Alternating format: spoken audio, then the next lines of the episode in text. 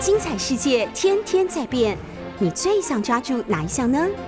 跟着我们不出门也能探索天下事，欢迎收听《世界一把抓》。欢迎收听 News 九八九八新闻台，现在收听的节目是《世界一把抓》，我是刘冠莹，今天又是礼拜三早上，跟大家见面了。好像每次来那个《世界一把抓》的时候，刚好都碰到一个礼拜天气要转折的时候。然后这个礼拜据说是今天跟明天，那个我的助理主持人今天步步逼近我本轮的位置，所以如果有空的话，可以来 YouTube 上看一下直播。就助理主持人今天非常的不稳定，我不知道他一直在散发的对我有这种投射某种期待讯息，可我现在有点没办法解读，给大家看一下他的脸，就感觉好像是。要要索求什么东西，但是目前我还没有办法解读。这样好，那请你待在原本的位置哈。然后呢，刚刚就讲到说，这个礼拜大概是今天跟明天，礼拜三跟礼拜四是这个礼拜比较冷的两天。然后过了这两天，据说天气又会回到原本的好天气的状态了。所以今天跟明天要请大家在衣着上多多注意哦，因为早晚的温差可能比较大，然后间歇性有下雨。到礼拜五，我们可能就可以恢复到原本的春天的天气了。今天一开始要跟大家聊什么新闻呢？我发现今天我挑的新闻，跟我上礼拜跟大家聊的新闻，好像一个连续剧，连续剧般的剧情。我上礼拜三跟大家聊说，好像是呃，英特尔要开了一个新的那个半导体的制程，然后比纳米还小，叫做埃米，就是那个。小小兵的儿子叫小兵，小冰冰的儿子叫小小兵，然后奈米兵，然后如果他再生一个，就叫埃米兵嘛。上礼拜有跟大家讲过，然后这礼拜要推荐大家看一个文章，我觉得我自己重复看了蛮多次，我觉得这篇文章非常好看，是《天下》杂志这一期的，应该算是封面故事其中一篇。不过在网络上，因为《天下》杂志当然是维护读者的权益，所以看不到全文哦。如果大家有兴趣的话，可以去买他们的纸本杂志，或是加入电子会员。哦，此篇非自入，是我个人对这篇报道很有兴趣，跟大家分享一下标题上面是怎么写的。他写说，为何前台积电高阶主管建议刘德英到美国 long stay？刘德英是谁呢？大家 news 九八的听众朋友可能大概都多少了解，他是台积电的大将之一，现在是台积电的董事长。那这篇专栏是非常资深的财经记者界的前辈陈良荣所写的。在前言的时候，他写说，英特尔的 CEO 基辛格频频放话扯台积电后腿，美国的半导体政策将出现巨变，台积电需要更积极大胆的地缘政治策略与作为。这篇文章为什么有趣的地方，想跟大家分享一下。因为上礼拜礼拜三的时候，然后我就跟大家说。因为呃，那个英特尔有放话说，他们的制程要比台积电更前面。然后上礼拜我的节目刚好隔天是台积电的法说会，所以呢，就请各位听众朋友要 follow 这件事情，因为护国神山的股价通常会影响台股的总体的股价，所以当时就先预告了这件事情。那陈良荣在文章里面写说，今年至今台积电股价下修了非常凶的一波。从二月十七号开始的三个礼拜，一路跌了十三趴，市值蒸发了超过两兆元。然后呢，那段时间呢，就是市场的传言非常的多。一位美系券商的半导体分析师有接不完的客户电话，为什么？因为当时就是俄乌战争开始，俄乌战争跟台积电股价什么关系？因为美国基金经理人非常担心中国会趁机攻打台湾。所以，另外一批人问的是更妙的问题，就是这篇文章的主旨，就说听说台积电三纳米量产时间延后哦，而且讲这件事情的消息来源非常的权威，是英特尔的 CEO 基辛格哦，就是刚刚那个开头说基辛格一直在批评说那个呃台积电呃那个会迟交货啊什么的，但这件事情呢，我我就要把它里面的雷爆给大家了。为什么基辛格会讲这件事情？而且以英特尔的江湖地位，他有必要去讲台积电的坏话吗？其实呢，资深一点的财经记者去 review 了中间的细节以后，就发现其实，嗯，台积电供给给苹果的三纳米的产品其实是会如期生产，延误的是英特尔给台积电代工的产品，所以其实呃，因为三纳米的第一个性能，第一代的性能达不到英特尔的要求，所以量产的时间会稍微的迟几个月。但是对于市场来说，比较关注的还是台积电怎么交货给英特尔这件事情，哎，交货给苹果这件事情，而不是英特尔这件事情。那这这篇文章里面。想跟大家分享，就是为什么英特尔要一直讲台积电坏话这件事，是因为在文章里面，陈良荣有分析了几个很关键的呃角度，是我们以前比较少注意到的。一个就是那个英特尔跟台积电一直在，虽然他们某部分是处于上下游的关系，然后某部分是处于竞合的关系，但是因为这几年英特尔在自己的表现上一直都没有非常好，所以以英特尔的执行长基辛格的江湖地位，还要出口去放一些像乌贼消息的呃市场消息来扰乱视听，去引导那个市场对于台积电的表现的平等。然后另外一个就是呃地缘政治对于台湾的经济跟政治的表现，到底是会造成什么样的影响？就像我刚刚跟各位听众朋友分享的，因为台积电的股价对台股的表现就是。呃，牵一发而动全身。那陈良荣在文章里面举了一个很精辟的例子，就是呃，上个应该是上一代的企业家里面最有名的就是 Toyota 的那个呃 CEO，然后他在那个美国曾经那个做了一段非常长的时间。因为 Toyota 的前 CEO 呢，这位应该是稻田胜夫，如果我名字没有记错的话，广告时间我来 check 一下。他是一个非常温文儒雅，然后也可以用流利的英文跟那个美国的媒体对谈的，所以他对那个市场的消息的管控以及来源不明的乌贼消息，一直都非常有控制的能力。与此同时呢，我的助理主持人放了一个好臭屁，好影响我播新闻的心情啊。然后原来他刚刚的对我投注的诉求眼神是他想出去大小便。好，那广告时间我们再来解决这个问题好了。所以。在这篇文章里面呢，很多分析师就还有台积电的前高阶主管就就觉得说，呃，刘德英呢现在就是现任的台积电董事长，或许也该把握机会去美国展开一个长时间的 long stay，因为刘德英也是呃英文非常流利，然后讲话很有气质，很温文儒雅，媒体形象很好的。那这样子的呃关系，就是可以除了台面上我们说巩固美国跟台湾的。市场消息比较透明跟稳定之外，还有一个就是直接去正面的迎击，呃，他的非常强烈的竞争对手所放出来的各种不实的消息。所以呢，这个新闻对我们来说，跟上一节就是上个礼拜跟大家分享的差别，就是我觉得上个礼拜我好像是帮英特尔放出了一个类乌贼消息，但这一集呢，就是这个礼拜我们可以搭配天下报道的这个深度报道来看。那其实从经济或股市面的的角度来看新闻是一个观点，因为我相信 News 九八的听众朋友大部分也是有在买股票的。但从地缘政治来看，那个政治这件事情，就是代表了台积电在护国神山的地位上，对台湾的地位其实也是蛮重要的。就是一旦真的有战争发生的时候，呃，世界上的经济强国究竟会不会看在护国神山的面子上，对台湾的态度有没有改变？这篇文章里面也有点到，就是因为这个说法，在本台的主持人里面讨论过很多种不同的说法了。因为有很多人说，那个大家都会很怕台湾发生战争，因为台湾有台积电嘛，然后台积电是会动到全全球的科技跟经济的命脉，所以强国们应该不会让别人动台湾才对。但是你怎么知道别人没有在战争发生前就先做好准备？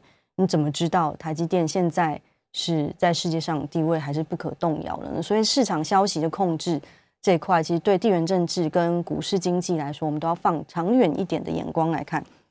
这就是今天想要跟大家分享的新闻。那如果大家有兴趣的话，可以去看本期的《天下》杂志，还有一系列关于制造业以及最近俄乌战争国际情势的分析。然后下一节呢？要分要访问的是我的一个旧事好朋友，叫张望行老师。我们今天要谈的是沟通跟表达力这件事情。为什么我想要访问他？是因为，嗯，如果是我的那个忠实的听众朋友的话，我在前几集有跟大家分享说，我去了某国中教沟通跟表达力这堂课。然后，因为国中生对我来说是上课的一个大挑战，因为他的注意力非常的短嘛。现在的小朋友可能是三 C 产品使用的习惯，那他们大概呃，老师在台上讲话五分钟左右，他们就注意力飘开，然后就会丧失。所以我后来成功奠定了我站在台上的地位，就是我又把助理主持人带去一起上课了呢。然后大家就会因为要看着他，所以就一直看着我。那那个时候，我就是跟小朋友传授了很多表达力跟面试的技巧这件事情。所以我看到张望行这本书的时候，就觉得很有趣耶。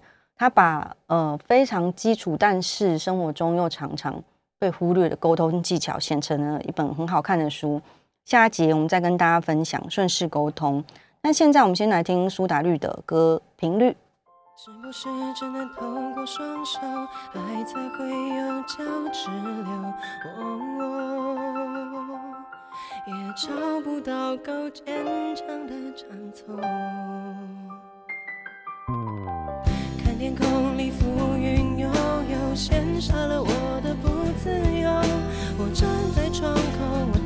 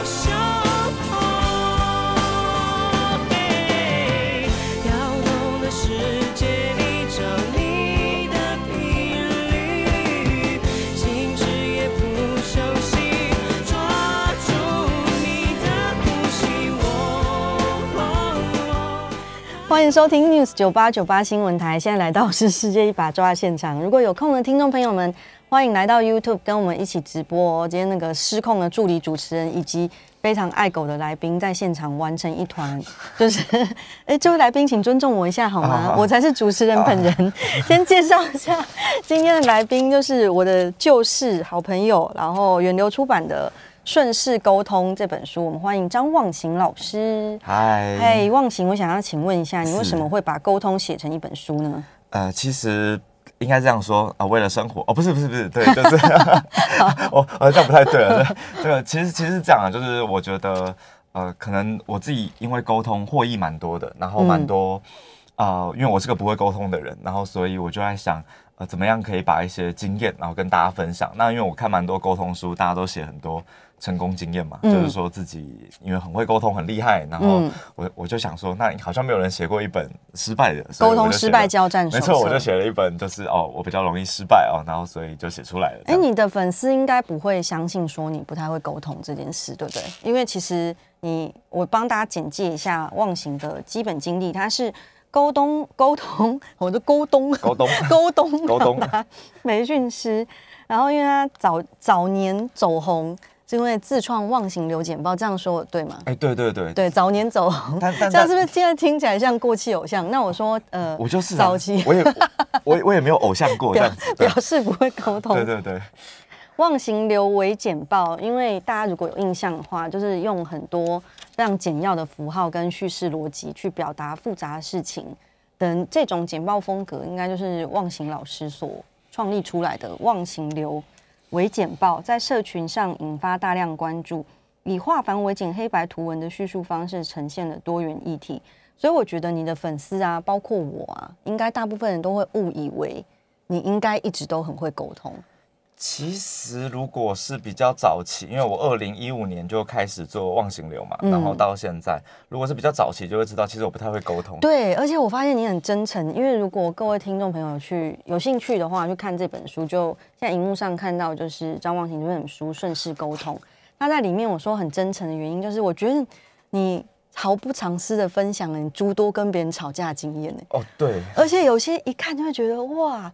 真的很幼稚呢，你容我在这边举几个例子吗？可以，当然，当然，当然，请举，请举。哦，我现在就为了表达我认真看这本书，我现在就是现场 YouTube 的观众朋友就会发现，我们没有把书打开，我就可以讲出这个例子，没有打开，而且上面很多标签，对，真的是。以前张望行在旅行社工作，早年年轻的时候，对不对？对，一直人身攻击，没有没有没有人身攻击，然后有一次要帮贵宾们订便当，对，然后你就跟你的同事还是学弟，嗯，就是晚辈吵起来，对。因为他好像想要定很多种，对。然后你大概想要，你想说定一种，然后吃素的人定一种就好了，对。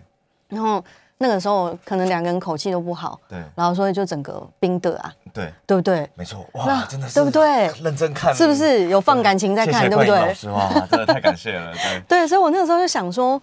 哇塞，连订便当这件事情，因为毕竟你知道历经江湖之后，现在已经不太可能为了订便便当这件事情跟别人吵起来了吧？哦，但还是还会，我觉得应该这样讲哦。我跟大家顺便说一下，就是通常我们听到这种事情，然后我们会开始进入不沟通。为什么不沟通？就是因为我想解释，所以现在我就要进入解释的环节。对，那解释是这样的，就是因为当时我要去带他的团嘛，但是他想订很多便当，对，但我就知道他在这边出问题，因为如果客人。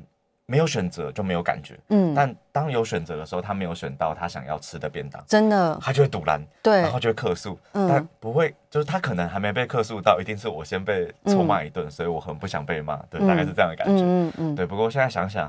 如果是现在，我就会觉得没关系，你就定啊。对，那我就被骂，骂完了，我们回来再处理。那你就会知道，你下次就不会这么做。对，而且你多年以后有遇到那个学弟，对不对？啊，对。然后还和解了，你看是不是很表示一直一直在表示自己有认真读书？对对对，其实没有认真读也没有关系。对对对，反正你等下会跟大家说。是是是。所以你觉得跟学弟这个 case？是代表了什么？在沟通上的一个巨大的障碍的显示。其实我觉得每一个人在沟通里会遇到最大的障碍，就是你不是想跟对方沟通，嗯，你是想证明自己是对的，嗯，所以所以这时候你就会花很多的力气去证明说我才是那个对的人，嗯。可是很有趣，就是我们人有另一个，应该说另一个原则，就是如果我是对的，嗯，那你就是错的，对对。但当这个时候呢，你就。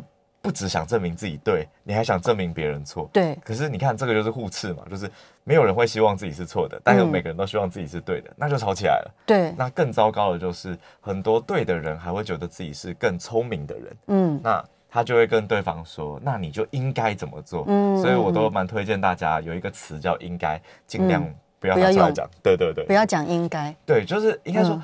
这个应该可以是像呃不确定的应该，就比如说应该是吧，嗯，大概是这样的这种应该，嗯，那你不能说啊，你应该怎么样？对对，只要你讲到你应该，我们就很容易吵架。嗯，因为像那个张望行这么口才辩捷的人，大家应该不知道他在沟通的路上血泪斑斑。可我觉得你的自觉性很高哎，因为大部分很会讲话或很会写文章的人，应该都因为辩才无碍。而达成了很多事情，那你是怎么发现这件事情对自己来说并不是全然的好？应该说就是没哎，不能使用应该哦，记一个。我我的应我的没有我的应该是那个大概，对对对，那个应该对，不是纠正。应该这样讲了，就是应该可以用在自己身上，不可以用在别人身上。这样讲的，不好意思，不好意思。对，那我觉得就是嗯。有的时候你做一些事情，然后大家都觉得好像还不错，但总会有一些嗯跟你持不同意见的人。嗯，那这时候如果我们用的方案是呃你去跟他吵架，对，那这个时候就会遇到更多他的朋友就是他会纠团嘛，来跟你吵架这样子。那我觉得就会很可惜。那慢慢我都会发现，呃，人生好像不应该这样。以前我真的是，呃，我记得很早期我在写那个关键评论网的时候，嗯嗯，然后每一个人来回，我就是跟他战斗。对对，然后你早年。刚走红的时候超爱战的，对我觉得我就战斗王，然后每一个人来我都要跟你说，就是嗯，你你是你搞不懂我意思，对对对，你搞错了这样，对对，但但花很多时间之后，我就发现第一个是其实没有一个人会被你说服，嗯，对，所以我只是会被你讲赢，然后心里可能会有点不爽，应该说没有人会被讲赢，嗯，我我的个人概念啊，就是大家可以。呃，就是各位听众或观众朋友可以思考一下，你什么时候有被别人讲赢的时候？嗯，基本上很少。嗯，那我们通常都是在讲的这个过程里面，你觉得你讲赢对方了，但对方只是不想跟你吵架了。嗯，所以最后就是对方不想跟你对话。对，那我就朋友越来越少嘛。对。那因为没有朋友，所以就觉得应该要好好修炼。对，所以到底是怎么样转折点呢？就是没有朋友啊。对，好悲惨的一个写书的契机。没错，没错。在这一节的尾巴，我想跟大家分享，就是在我做的花花绿绿的笔记里面几个那个张望行在书里的金句名言。就是刚刚他有讲到说，如果你一开口的时候就是想跟对方争输赢，其实这个沟沟通就是没有意义的，而且很容很高的可能性会失败，因为其实你只是想讲赢他。说服他，表示你的逻辑是对的，这样。所以老师在书里面有写说，当你把沟通当成战斗，肯定没有人想与你沟通。所以呢，其实，然后张望行在书里面有没有用箭头箭头写出了一个 mindset？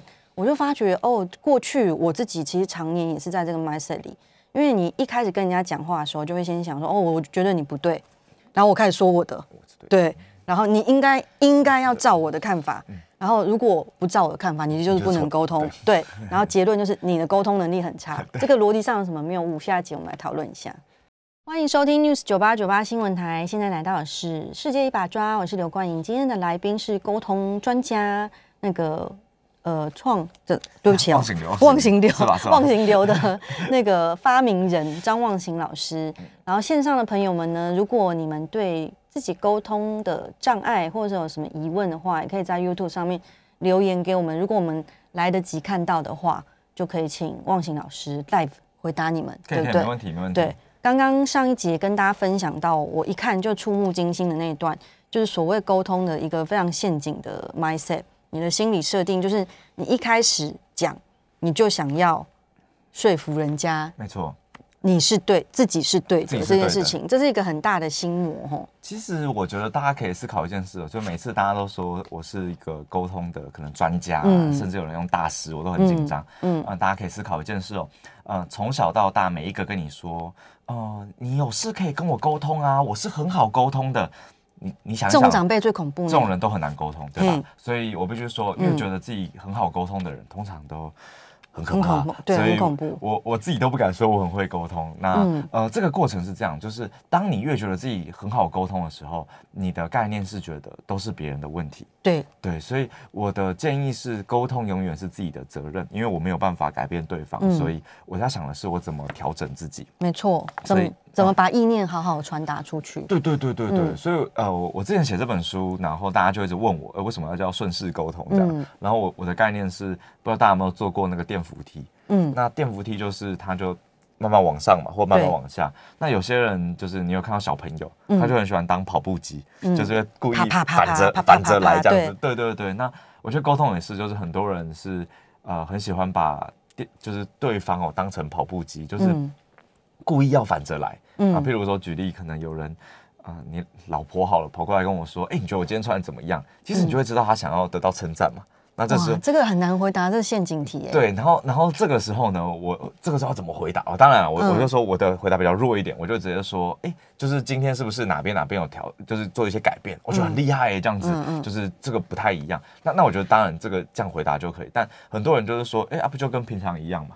哦，这种就是马上会被老婆巴掌下去的。对，但其实你就知道老婆就需要一个称赞嘛。嗯，那你为什么要这样？但你真的看得出差别吗？其实看得出来，真的。对，呃。应该这样讲，在家里我比较像女朋友，哦，真的女朋友，就是可能她今天，当然有一些细微的，譬如说她的眉毛画的不一样，我有的时候真的感觉不出来。当然她眼影可能不一样，或者是她耳环有改变，甚至发线分不一样，我是看得出来，头发剪掉你看得出来吧？绝对看得出来。哦，因为我老公就那种，有一次我大概从这边剪到大概十公分，然后我就问他说：“哎，你今天有没有觉得我有什么不一样？”然后因为一大截有十公分，然后他就一直看，一直看，然后他说：“嗯，你是不是？”然后讲了一个完全不可能发生的事：“你是不是有最近有长高？”我都几岁了，我我还有可能长高吗？我老师，你说。呃，我要犯书里的错误，这是不是我老公是不是很应该上沟通课？哎，没有没有，哎，这你是不是举了一个例子？这这我必须说，就是他可能要上不是沟通课，还要上呃观察课之类的。还有视力本身就有问题，我到底何德何能在长高？他可能要先上生物课，再上观察课，这样整个逻辑有点问题，将会被你老公打。然后在这本书里面，我觉得还有一个很大的特点，就是忘情老师除了讲到几个。沟通上面很重要的事情之外，我觉得他去梳理了你在开口之前跟之后的心理状态，也就是情绪这件事情。因为情绪跟沟通其实是没有办法脱钩讨论的事，完全是对，就是你到底呃是什么心态想要去跟人家讲，以及讲完了以后你要怎么去跟自我对话这件事情的 before 跟 after 都很重要。因为大部分市面上的沟通的书其实是不会讲到。呃，后摄跟前摄这两块的，大部分就是教你讲话的技巧。那你是怎么去抓到要梳理情绪的脉络这一块？其实可能是因为我自己在呃生活的过程中，嗯，我发现其实情绪更是我们会关注的点。对，那呃以前啦，就是会有人说一个法则，叫麦拉宾法则。嗯，那他有讲叫七三八五五，就是人在说话的时候，那如果产生矛盾的话，这很重要。嗯，产生矛盾的话，内容只占百分之七，嗯，那情绪声音占百分之三十八，然后肢体动作占。就是百分之五十五，嗯，所以我觉得大家可以思考一下哈，就有一个人在你面前，他的内容是我没有生气，嗯，但他是这样说的，我没有生气啊，我就没有生气嘛，你为什么要觉得我生气？我没有生气啊，嗯，那这样就是在生气啊，是吧？刚气质转过来跟我对看，想说这不就是生气？对，不然呢？对，可是其实你就可以想一件事情，就是为什么我们要梳理情绪？是因为其实大多数情况下人都可以沟通，但只要你有情绪，你就会很难沟通。嗯，所以你可以换个方式想想，人在什么时候容易有情绪？嗯，那你就尽可能的不要在这个情境里跟他对话。嗯，我比较消极了，像我举个例子，像呃我自己开车哈，我就很容易很生气嘛。那我就有个体悟，就是在路上遇到。这样讲有点冒犯。遇路上遇到疯子，我我要做的事情就是减速，然后就是啊不好意思不好意思，赶快过这样。对，因为呃你在开车的时候，因为人都火气很大，对，所以其实这个时候你不是要下车跟人家讲道理，对，就是赶快逃跑。所以我我自己的个人概念就是，遇到有一些啊应该说对方的状态不好的时候，我就想那尽可能不要沟通。所以回过头来，我就在想，如果我状态不好该怎么办？嗯，所以我就跟大家分享一些我觉得啊。可以调整自己状态的一些方案。对，因为老师在书里面有写到，就是这边我贴了一个 bookmark，就是沟通的修炼这件事情是包括理解你的情绪跟理解你的界限。然后，哎，我可以念一小段吗？当然，那你可以休息一下之类的。休息啊，喝水，喝水啊。就是阿德勒说过一句话：所有的烦恼都是人际关系的烦恼。第一季，第一第一季，第一季。哎，我每次 很想打疫苗。我每，而且我每一集都会爆出一个客家腔，所以我的气质跟听众在想说，什么时候又会有客家腔？第一季发呢？老实说，张万晴本人是没有客家腔，有客家腔是我本人。哦，没有关系，对，我可以一起。第一次听到这句话的时候，老实说，我认为这个说法太过武断，但又说不出什么反驳的点。直到后来，我想通了一件事，那就是很多人常说的“做事容易，做人难”。所以就是只要是跟人无关的做事啊，这段很平时，但对我的启发度很高。比如说打扫家里，你就是努力做，然后多花点时间去扫，反正 anyway 都是会变干净。嗯。但是只要是跟别人产生相关的，即使你已经努力了好几年，有的时候不但没效果，甚至还会有产生反效果。这就是因为许多的事情是可以控制，但人是不能被控制的。然后接下来我就想跟老师聊到这个话题，就是呃，忘形在书里面花了蛮多篇幅去去讲控制这件事情。对，然后我就觉得这件事很重要，因为在开口沟通之前，要先厘清自己的动机，究竟是不是想要去控制对方，或者是讨好对方。然后张望行本人呢，在书里面分享他年少轻狂，也就是小望行、小望行的那段时间，然后火爆浪子嘛，哎是不是？就呃，应该我觉得好像不是火爆浪浪，张 就是人定胜天，人定胜天，对对。忘形到底什么磁场？我刚刚说他是火爆乱子，我我就是喜欢让别人变客家人，就是你好像是会把情绪埋在心里，就是嗯、呃就是我觉得人遇到事情嘛，有两种，一种就是你觉得你可以攻击他，嗯嗯，你就会爆开来；你觉得你你不能攻击他，你就会压抑，比如说像女友，对，然后最后还是会爆开来。对 对对對因为忘形在书里面有写说，他有一次就是好像跟女友有一点小不愉快，然后他的当年小忘形的处理方式，就是因为你不想要跟他冲突，对。所以你就加速载他回家，对，然后把他丢在门口，对然后我就加速离开。对，掰，然后就加速骑走，对，然后隔天反正你可能回家打个电动，睡觉睡觉起来就又没事了。没。错，可是我觉得对女生来讲，这种处理方式很不好哎、完全是对，而且女生通常不会过了那个晚上就没事了。对对，情绪会发酵，然后会越来越糟。然后后来那个，哎，请问这个女友跟后来点破这个局面的女友是同一个女友吗？对对，就现在老婆。哦哦哦哦你没有掉入坑中是不是没有，？我们在一起太久了，就没有什么坑这样。哦，对所以我想说，因为那个书里面常出现女友跟老婆这个角色，但女友出现频率很高。然后我在想说，这样忘形是不是不想服啦？啊因为不是啊，一直提到不是是这样的啊，不要那边高高跟大家。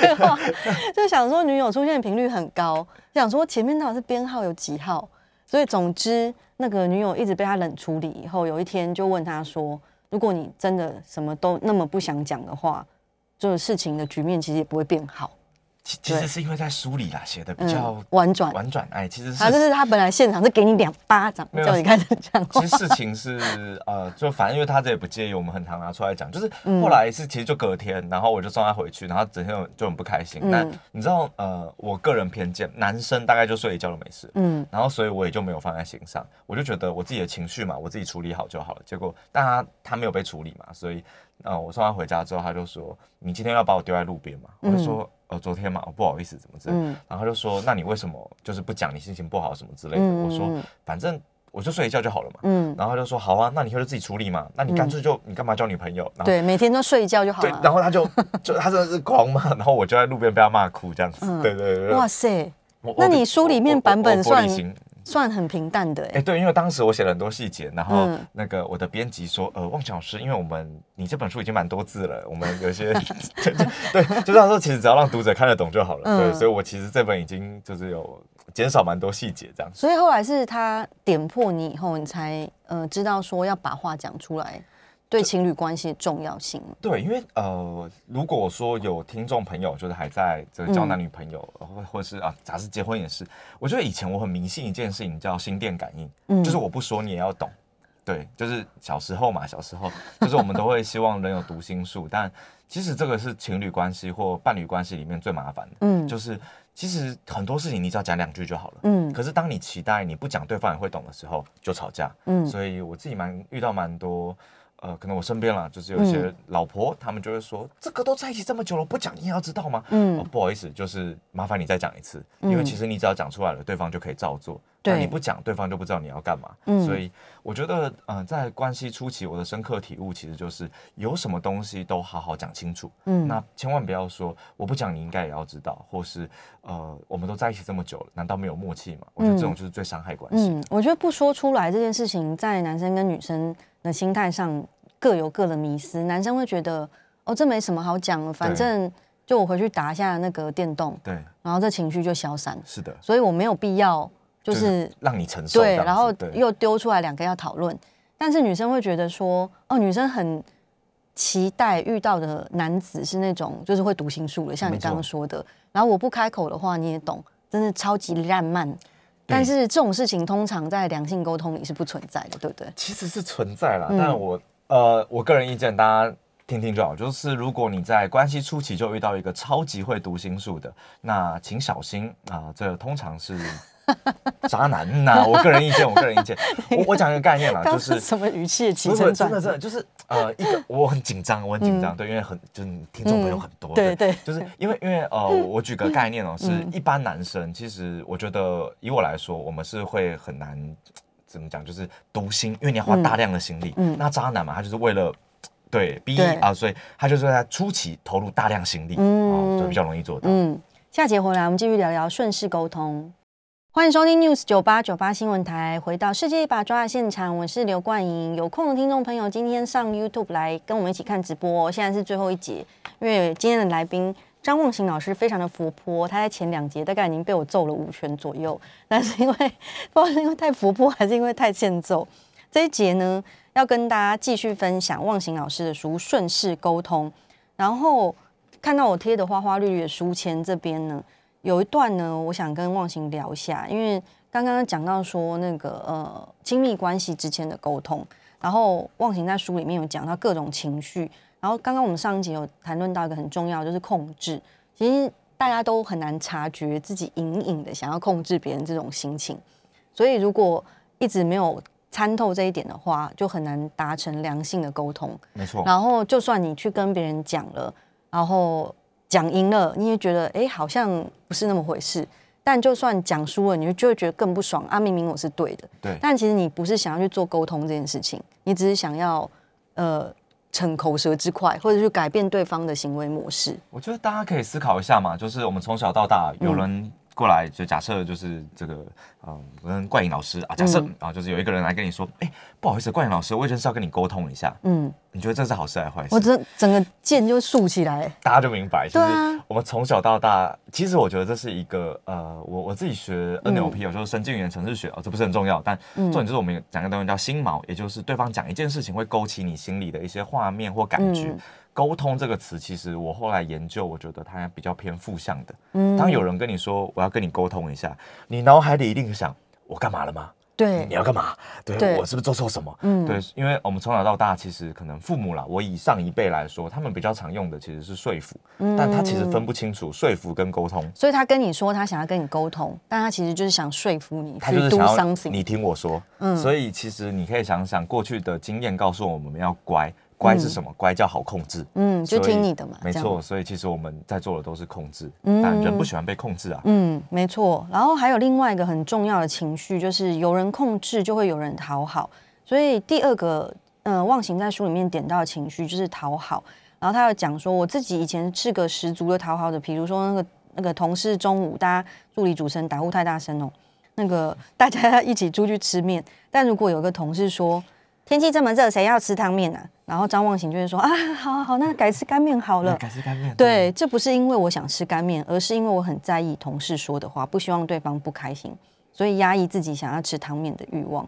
在这种 case 里面，到底要怎么好好表达自己的意念？老师在书里面有说，讨好人跟当好人是不一样的，好人必须要有非常清楚的人我界限嘛。对，就是、嗯其实我觉得我们很常遇到一些状况，就是其实你不想，但因为好像大家都这样子，但你还是做了。对，但其实我觉得它是可以商量的。譬如我就会问说，那你你吃干面那家有没有卖汤面？哦，有，嗯那就去吃啊。嗯就是以前我想的叫每一个人都要一样，嗯然后大家都要呃，就是照着某一种方式做。嗯嗯那我必须说啦，这个我的个人意见是，我们在华人世界好了，就是套跟痛制是一起的，对，所以呃，很多人你看是同个 solution，感觉买了讨好就会有控送上控制，所以你会发现，呃，以家长，其实我是从我的自己可能家庭关系来，就是你会发现很多家长他在讨好别人，嗯，然后所以他控制他自己小孩是为什么？是因为如果你不好，别人会怎么看我？对对对所以其实他就是嗯很在乎别人的眼光，对，但是又希望得到控制感。嗯那其实这个就会很失衡，因为嗯当他没有办法得到控制感的时候，他又会反而用讨好，嗯他就会说：“我对你这么好，你怎么对我这样子？”对对对对对，，所以其实他就是一体两面的东西。没错，所以我就会想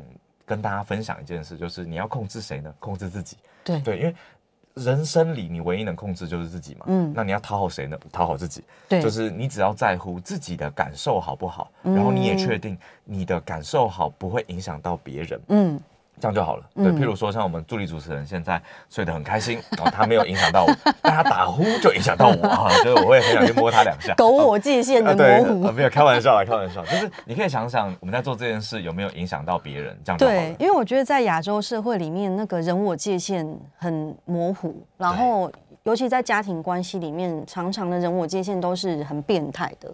像忘形在讨好这个情绪里面，下面举了一个非常精辟的例子，因为我在看的时候，我就发现我早期也是这样。他就说有个妈妈，不管再忙再累再累，不管再忙再累，总是会回家煮饭给孩子吃，然后。因为她是职业妇女嘛，所以职业妇女下班当然就是煮的很累。然后有一天发现孩子吃的很少，她就说：“哎，你怎么吃的那么少啊？”然后小朋友就跟他讲说：“哦，因为今天下午比较饿，所以先跟小那个同学吃了点心，所以没有很饿。”然后就妈妈就大俩公，想说：“哦，我今天这么累，然后赶回来煮饭给你吃，结果你竟然先在外面吃，你到底懂不懂感恩啊什么的？”对。然后因为我早期就因为我孩子快要上小学了嘛，然后因为我妈是很会煮的那种。她，但是我就一直有一个感觉，就是觉得说，就算当职业妇女，然后你还是可以回家煮饭啊。我妈从小到大都是至少四菜一汤起跳的，但是我后来发现，我跟她最大的差别是，她没有在勉强自己，因为煮饭是他的兴趣，所以他每天都觉得要在厨房弄一招，然后才觉得，呃，他那是他的人生，就是下班之后真正的人生。但我不是，我误解这件事，我就是想要去。扮演妈妈这个角色，我觉得我应该要煮饭，小孩应该要吃。然后有一次，大概也是我孩我孩子叫妈妈，因为他很会骂骂好，所以我就叫妈妈。然后妈妈，因为他食他是一个大食怪，所以我通常煮什么东西出来，他也吃的很开心。就妈妈有一天就跟你梳理这孩子一样，他有一天回来就吃的咻咻啊。那我想说，哎，怎么会吃那么少？就他就说他回来的途回家的途中，因为我爸妈会先去接他。然后我妈就先助理主持人是不是有点大声？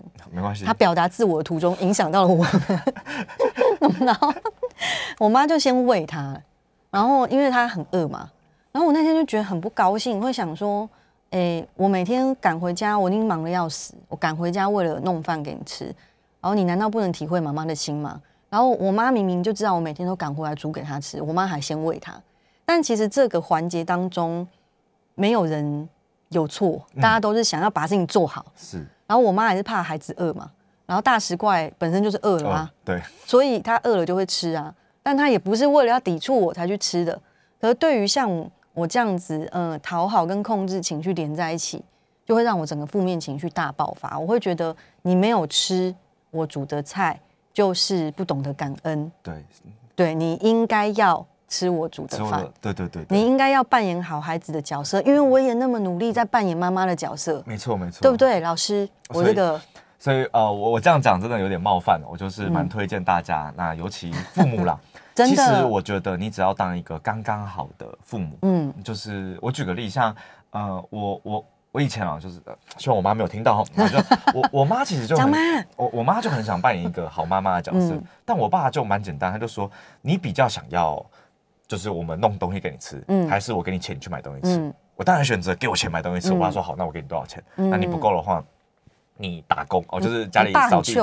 我我爸我爸一直都这样，然后我妈就觉得说你怎么可以这样子？他那我爸就说他就吃他想吃的。对啊，所以我我我是这样觉得，就是。呃，你也不用想你要扮演什么角色，你想的其实是你可以跟孩子聊聊。我觉得沟通是一个理解的过程，嗯，所以不是你跟孩子说你要怎么样，你只有问孩子说，哎，如果是这样子，你会不会希望妈妈每天弄给你吃，还是偶尔我们出去吃，还是怎么样？说不定小孩跟你说，哦，妈，你不用这么辛苦，那我们出去吃也很好。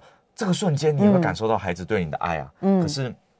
当我们把这个路走窄了，你就会觉得好像爱只有一条线。嗯，那如果不符合这样子，你就不是爱我。所以我自己在书里面我写一件事情，我觉得会沟通的人其实是有弹性的人。嗯，就是你不管发生任何事，你都可以从对方身上看出一个正向的动机，或看出一个好。对对，像可能我们助理主持人睡得很熟，对吧？但你如果很不开心，你就觉得打什么呼这样子。但如果你很开心，就是我觉得很很棒，就是一个陌生人来这里。他很有安全感，我觉得很很棒，对 对，因为刚刚那个忘形在书里面讲到那个亲子的例子，我也是很推荐你，如果是刚当爸妈，或者是你当爸妈这个角色，你过得没有很快乐的话，你可以去看这本书，叫《顺势沟通》。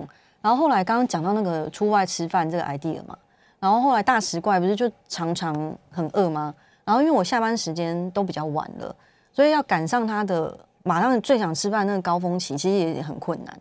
后来我就问他说：“呃，就是一个礼拜，我们大家就固定出去吃几天，不不用限定是礼拜几。然后他就说很好啊，这样。然后有一次我就带他去吃火锅，因为大使馆很爱吃火锅。然后吃完以后，他在吃甜点的时候就突然讲了一句，因为他还小嘛，所以他讲话都不会是修饰，他就说：“哦，我觉得吃完饭可以跟妈妈一起坐在这边聊天很好，因为通常在家里我们两个就是忙着收碗筷，然后就在清洗。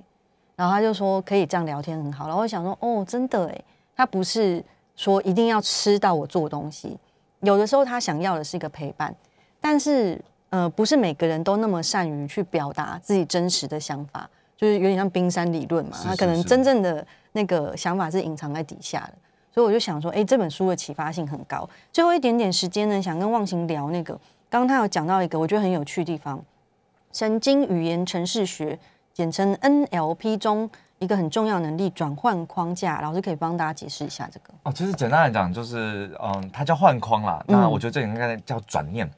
就是什么叫转念呢？就是当别人做什么事情的时候，如果你的第一顺序叫做你在攻击我，对啊，就你就很容易爆炸嘛。嗯，那我我想的都是呃，谢谢你这样子，那其实你就比较没有那么容易爆炸，所以就推荐大家可以去转换一些思考，因为呃，当你每一次在遇到任何人的时候或任何事情，你的第一顺序叫做啊，我怎么这么衰？所以你心里想的就是哦，我今天很衰这样子，马上触发你的惯性思考，对对？所以我就会邀请大家可以去想想，就是在你的人生里有没有一些惯性思考。那呃，我说一样说个冒犯的，我很常在脸书上看到很多人就是说什么好男人怎么都死光了，好女人都死光了。我就其实就是只要对方拒绝你，你就马上开启这个思考，所以从此之后你就会一直变这样。那我觉得很可惜。嗯，今天谢谢张望行，也欢迎大家去看这本书《顺势沟通》，下礼拜三见。